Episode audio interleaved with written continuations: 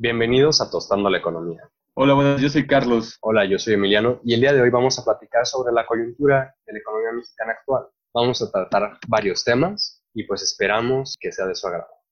Bueno, Carlos, te dejo dar la introducción y pues adelante. Sean todos bienvenidos a este primer programa de Tostando la Economía. El caso radica en que esta pandemia producida por el virus SARS-CoV-2 ha provocado estragos estructurales para el modo de producción que tenemos actualmente y ello no ha sido una cuestión de novedad en la historia de la humanidad. Para contarlo un poco vamos a dejarlo en, grandes hechos ocurridos en el siglo XX, tal como las dos guerras mundiales que fueron grandes detonantes de destrucción que se tenían tanto socialmente para la población como también en estragos para el capital existente. Cuando nos referimos en capital decimos fábricas, decimos carreteras, puentes, puertos navales, puertos aéreos, vías de tren y demás cuestiones que ocupamos en la vida diaria para poder mantener nuestro modo de vida. Esto fue gran parte del mismo destruido durante 1940 1914 a 1945, eh, gran parte de Europa ha sido destruida y reconstruida y de vuelta destruida. Esto marcó un gran punto de caída para los niveles de vida en la Europa y esto también fue detonante para que crecieran otras economías como fue Estados Unidos, Canadá y algunos países de Latinoamérica. Aquí es muy importante porque fueron dos eventos de magnitud magra en donde la sociedad cambió, la historia cambió. También entre ellos podemos nosotros tener nuestro antecedente más próximo a una pandemia mundial que fue lo que conocemos como la gripe española, que a través de sus oleadas tuvo un gran número de muertes provocando que la población tuviera que cambiar su modo de vida dadas las condiciones en ese momento tomando en cuenta que su aparición en 1919 está marcada en el cierre de una guerra mundial que lo que provocó fueron mayores muertes, agravando el conflicto bélico y pérdidas humanas. Después de eso, las crisis en sentido económico no han sido algo novedoso en el siglo XX, ya que después de la guerra existen algunos tratados, pero los tratados tienden a, la necesidad de condiciones estructurales de la economía que son cambiantes. Por lo tanto, en la década de los 80 y 70 se tiene la caída de dichos acuerdos y esto que es lo que provoca proceso de crisis. Las crisis dadas en, en los años 70 y 80 fueron muy problemáticas para el análisis de la economía, tanto de la gran economía, que usualmente le llamamos macroeconomía, como de la economía de las empresas, que es conocido como microeconomía. Esto provocó que, que cambiara el mundo. En la década de los 80, el mundo cambió del pasado a lo que estaba viviendo. Y en ese momento donde vivimos una era mucho más tecnológica que en el anterior, tenemos también un proceso de adaptación un poco más rápido, las condiciones fueron muy aceleradas, por lo tanto tenemos existencias de crisis más cercanas. Tal es el caso del 2001 con la conocida crisis webcom y del 2008 con la crisis subprime originada en Estados Unidos. Todo esto va a asumir la importancia que tiene el Estado dentro de la economía, ya que el Estado, como dice la gente más grande, y por las condiciones estructurales entre sus reglas, entre sus leyes, más organizada, es donde puede organizar un plan de acción en el cual van estructuradas políticas al fin del cumplimiento de objetivos y metas. Las políticas, como bien sabemos, tenemos una, podríamos diferentes, política social, política educativa, política de salud, política monetaria, política fiscal y demás políticas que todas van encaminadas al cumplimiento de metas. Los estados como tenemos nosotros en mente, existen diferentes, tal es el caso de Estados Unidos, que en la crisis del 2008 su gobierno implementó acciones para que la población no cayera en bancarrota. También lo que tenemos en Europa ahora mismo se llama Unión Europea, que es una organización supranacional en donde un conjunto de países trabajan diplomáticamente para poder afrontar las crisis que poseen dichos países y maximizar el nivel de vida que poseen dichos habitantes. Esto a veces se expresa en acciones a favor de la educación, a favor de la salud, a favor de la infraestructura, a favor de la de los ingresos de los trabajadores por medio de salarios o simplemente también a través de acciones que emprenden los bancos para poder encontrar un equilibrio entre los grandes capitales con los trabajadores. Esto es a donde nos vamos a ahondar un poco más nosotros como Emiliano, como yo y algún invitado que lleguemos a tener, en donde vamos a tratar temas económicos, de salario, de inflación, de política fiscal, múltiples temas que pueden ir relacionados y que nos encantará escuchar sus comentarios y propuestas hacia estos mismos. Después de esto, nosotros en esta parte queremos hablar mucho sobre la importancia de la coordinación entre autoridades. A esto vamos, como bien sabemos, entre más grande sea la autoridad, menos vínculo directo tiene con la población. Esto va acompañado con la importancia de que al nivel que se va maximizando el conocimiento de la población, se va conociendo más las condiciones en las cuales están todos los habitantes. A ello, el nivel municipal, el nivel estatal o el nivel federal en diversos países tiene que coordinarse para poder encontrarse. Después de ello, es como los grandes políticos podrán conocer el nivel de trabajo o cuáles son las acciones pertinentes para poder realizarse podemos decir de que es necesaria una política a favor del empleo gracias a, a, los choques en donde las condiciones sanitarias no permitieron la certidumbre de que la población salga y será muy interesante analizar los números que se dan y también mencionar algunas cuestiones que claramente los números necesitan previamente conocerse, a lo cual creemos Emiliano y yo que podremos abordar y comunicarnos con ustedes de la forma más acorde para tratar estos temas. Pues bueno, Carlos, a mí se me haría importante platicar acerca del tema fiscal y del tema monetario, ya que son dos aspectos de la política que puede tomar el país para salir de los problemas que estamos afrontando. Y pues obviamente hay una situación complicada que necesita reestructura y que necesita plantear nuevas formas de realizar la política para poder llevar a cabo un proceso contrarrecesivo, por decirlo de alguna forma, que mitigue los efectos negativos que están presentes en la economía. Recordando un poco lo que habíamos platicado de pánico, es que hay una cuestión muy importante, sobre todo en fiscalmente a mí se me hace claro y es algo que yo creo que ningún gobierno ha hecho y no hay señales de que vaya a pasar, que es que hay una reestructuración fiscal necesitamos que el sistema impositivo cambie porque claramente es ineficiente y al parecer si nos referimos a la población en deciles para no tomar el punto de vista de las clases sociales, vamos a decirlo mejor por deciles, yo creo que es un poco más preciso. Los deciles más bajos no pagan prácticamente impuestos, los deciles más altos pagan muy poquitos impuestos, o sea, realmente comparándolos con su ingreso es mínimo lo que pagan. Y pues realmente tienes al sector de la clase media alta, de la clase alta baja, por decirlo de alguna forma, pagando y sosteniendo la mayor parte de la infraestructura gubernamental. Entonces, si estamos desaprovechando los deciles más altos, que es donde se encuentra la mayor parte de la riqueza en México, pues obviamente no tenemos las herramientas para afrontar la pandemia como deberíamos. Evidentemente el gobierno yo creo que ha sido sumamente ineficiente para solucionar los problemas que se han presentado, pero también si tuviéramos más recursos, sería más sencillo o al menos podríamos disponer de unas condiciones de holgura distintas. ¿no? ¿Tú qué piensas al respecto? Sí, claro, eh, particularmente la política fiscal, que es la que trata temas sobre los ingresos y egresos que tiene el gobierno, es decir, en lo que gasta y en lo que recibe, podemos decir de que las condiciones que posee México no han sido las óptimas durante muchas décadas. Es necesaria una reforma fiscal para poder atrapar un poco más de ingresos por parte de las personas que poseen mayores recursos, como cambiar una base más homogénea para los ingresos de muy poco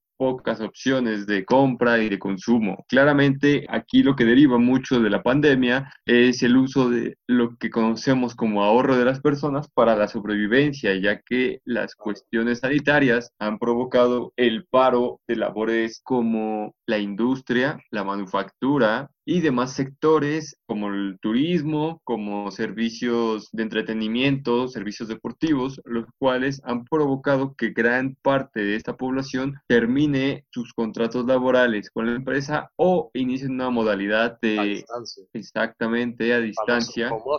En efecto, el home office ha resultado como la forma en la que la producción de algunos servicios se mantiene. Sin embargo, claramente la estructura no está automatizada a la perfección, por lo cual también es necesario que algunos sectores como la manufactura, equipo médico, la agricultura, ganadería y pesca se mantengan aún en tiempos de la pandemia y esto ha provocado asimetrías entre mercados, entre el mercado de carne, entre el mercado de equipo médico y esto ha provocado que sea necesaria la intervención del Estado para poder homogenizar las políticas. Tenemos el dato que en el 21 de abril del 2020 Banco de México interviene en lo que conoceremos en estos términos simples como el mercado de dinero a fin de poder minimizar las afectaciones que tiene la pandemia en la economía. Sí, yo creo que es el rol de homogenizar o de, de, hacer más parejo, por decirlo en otros términos, las asimetrías que se presentan. Yo creo que algo que a mí se me hace claro, sobre todo en cuestiones de la población, y si nos vamos a, encaminando al tema del empleo, es que justamente los sectores de la economía que se ven más afectados tienen un perfil similar en cuestiones de que el trabajo es presencial, realmente no hay una forma de sustituir la presencia física de las personas y que además yo considero que hay muchas crisis en la historia y además esas crisis han tenido configuraciones distintas. Obviamente no es la misma forma en la que se afecta la economía con la crisis de 2008 que como con las guerras mundiales. Recuerdo que Panico decía que esta crisis se parecía más a una guerra mundial por cuestiones de cómo se afectaba en la producción. Y pues yo creo que al final lo que tenemos que ver es qué podemos hacer o qué medidas se pueden tomar para salvaguardar a los trabajadores o a la población más vulnerable en este momento de crisis. A veces la población más vulnerable ni siquiera es la que tiene menos ingresos, puede ser la población con más ingresos, pero en este momento yo creo que está muy marcado, que son los trabajadores, como habíamos comentado y como comentabas, de la, del sector manufacturero, del sector de carnes. Realmente yo creo que hay una cuestión medio asimétrica también en los servicios, porque como tú dices, todos los servicios de entretenimiento, el turismo ha estado completamente paralizado y por ejemplo yo que trabajo en el sector financiero, pues realmente ha seguido, ¿no? O sea, realmente no, no, no para.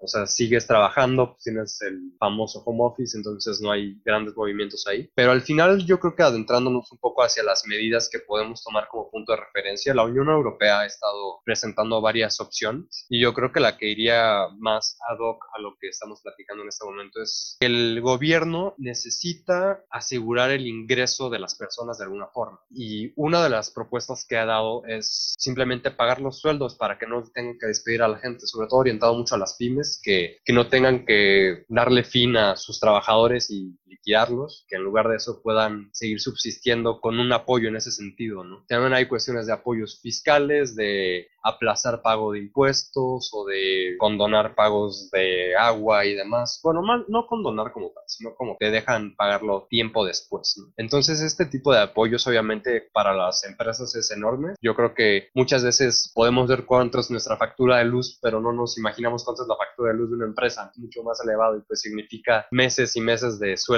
para un trabajador, ¿no? Entonces, yo creo que estos apoyos que ha mostrado la Unión Europea o que ha dado como punto de referencia para nosotros son importantes y hay que considerarlos. Obviamente hay que adecuarlos, hay que adaptarlos porque estamos en condiciones económicas poblacionales muy distintas a la Unión Europea. No podemos reaccionar de la misma forma, tenemos un volumen de población mucho más grande. Pero bueno, yo creo que son propuestas prudentes que podríamos adecuar al sistema económico mexicano. Y pues no sé, Carlos, ¿tú qué piensas acerca de estas propuestas o qué otras propuestas tienes en mente? Tal vez la parte monetaria te agradaría entrarle con cuestiones del crédito, de facilidad de crédito y de liquidez, no sé qué, qué nos quieras comentar. Claro que sí, como bien veníamos mencionando con anterioridad, el trámite de la cuestión fiscal que producen algunos países como la Unión Europea, como Japón, como Estados Unidos hace una flexibilización en pagos de impuestos. Esto deriva en darle la oportunidad a las empresas y al ciudadano de pie de poder pagar los impuestos que aún son necesarios para el Estado para subsistir,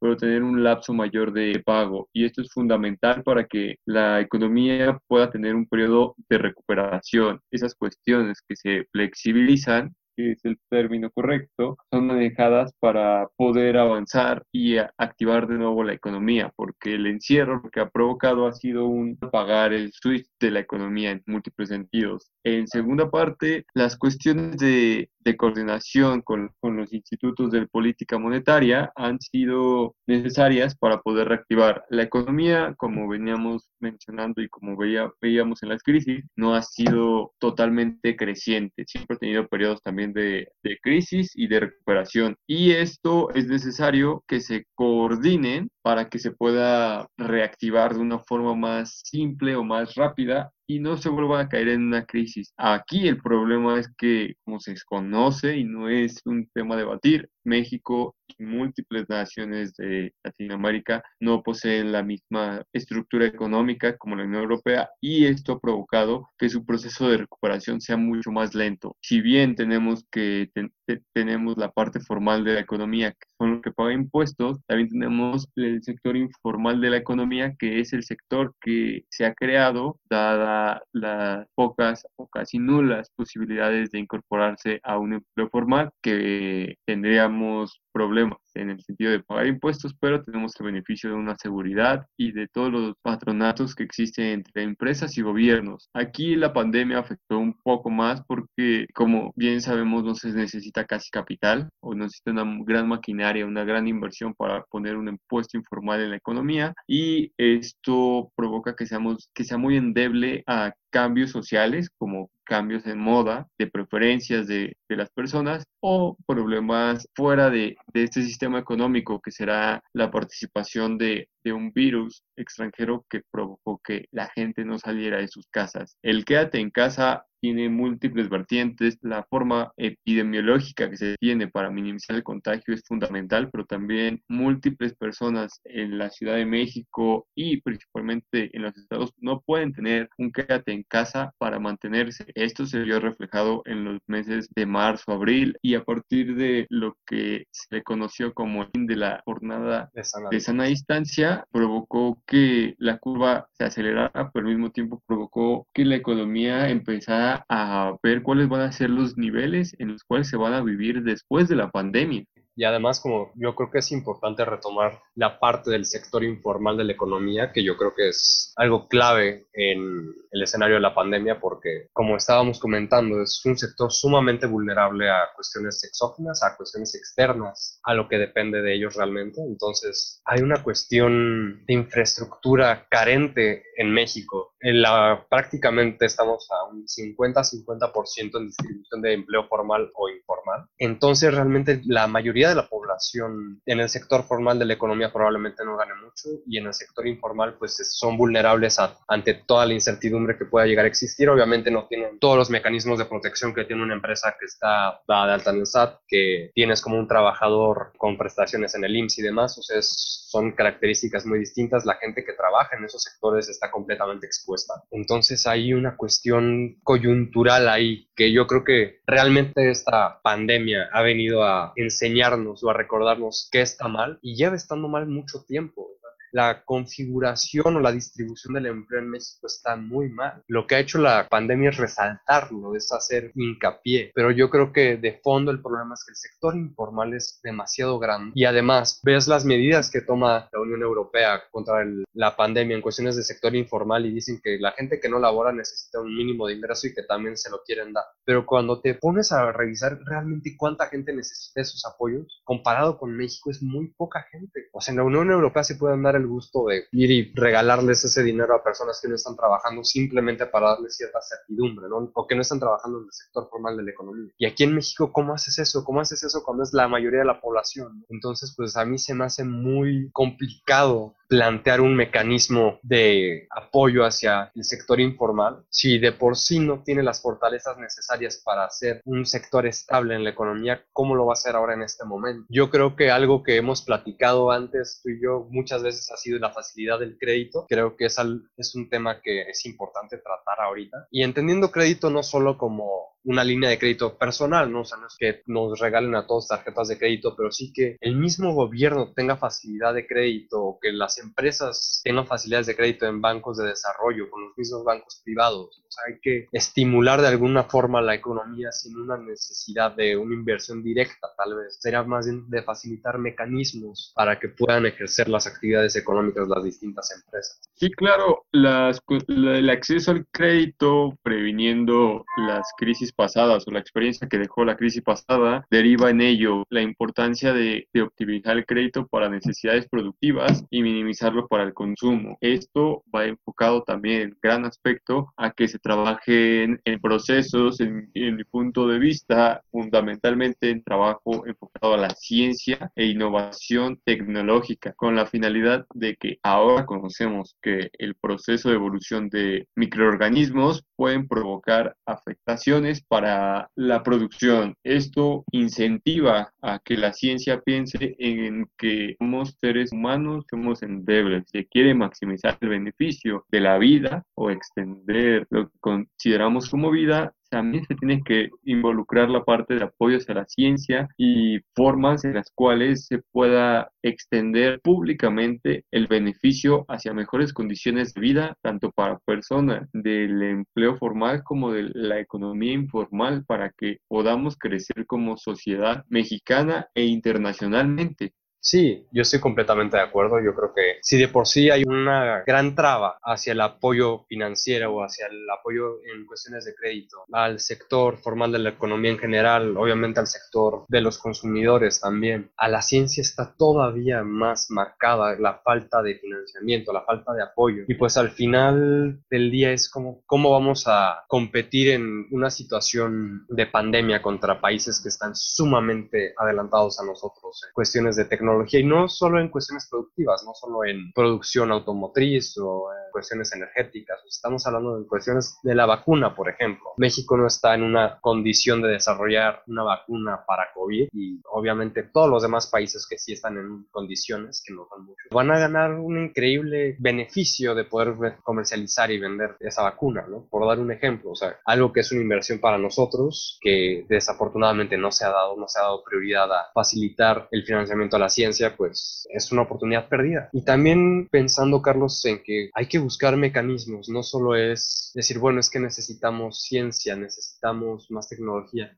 Claro que sí, pero ¿qué se necesita para eso? O sea, no es solo decirlo arbitrariamente, necesitamos realmente plantear vías o plantear formas de poder contar con los recursos para dar ese financiamiento si podemos innovar en algún otro aspecto. Obviamente, recordando un poco de la vacuna, yo sé que Slim ha invertido para eso, pero realmente es una cuestión más distributiva, es para que la vacuna se distribuya aquí o para que se termine de producir aquí, pero la investigación como tal, la investigación científica no se ha dado aquí, se ha dado en otros países. O sea, nosotros vamos a comercializar una vacuna que se desarrolló en Oxford y pues obviamente le dará beneficios a Slim, aunque, aunque me parece que ha mostrado un perfil más bien de beneficio hacia la mayoría de la gente, no es tan abrasivo como tal vez lo haya sido Telmex o Telcel en algún punto. Sí, o sea, al final yo creo que hay muchas cuestiones de rezagos tecnológicos, de rezagos de inversión en el país que se vuelven notorias en este momento. Es de suma importancia ello, sin embargo, la, la, actividad que debemos promover en este momento para, para la condición actual de México es una política enfocada a minimizar el impacto y ello se va a dar apoyando al trabajador, al trabajador informal a pesar de múltiples cuestiones y creo que con esto yo concluyo mi participación. Sí, claro, yo creo que estamos completamente de acuerdo. Yo lo extendería no solo al trabajo informal, yo digo que se necesita proteger al trabajo en general en esta pandemia. Como bien sabemos, pues del trabajo viene el consumo, entonces realmente la demanda del país en la mayoría de la población simplemente es gente que trabaja, es gente que va, dedica sus ocho horas diarias o más a adquirir un sueldo y con eso satisfacer sus necesidades. O sea, realmente los mexicanos que viven por mecanismos de capital o de renta son mucho menos que los que viven por trabajo. Entonces, en este momento la gente clave yo creo que efectivamente es el empleado, es el trabajador y pues hay que buscar mecanismos para protegerlo. Bueno, con esto concluiríamos el episodio de hoy. Los temas los estamos tratando muy en general, pero sobre todo queríamos darles una noción amplia de lo que está sucediendo, de lo que son los temas, son el tipo de, de aristas de la economía que vamos a tratar. Para nosotros es un gusto y pues obviamente vamos a intentar profundizar en los temas que hemos platicado hoy y en otros cuantos más. Pero bueno, eso sería todo y nos despedimos. Le mandamos un gran saludo y esperemos que este podcast haya sido de su agrado. Hasta luego.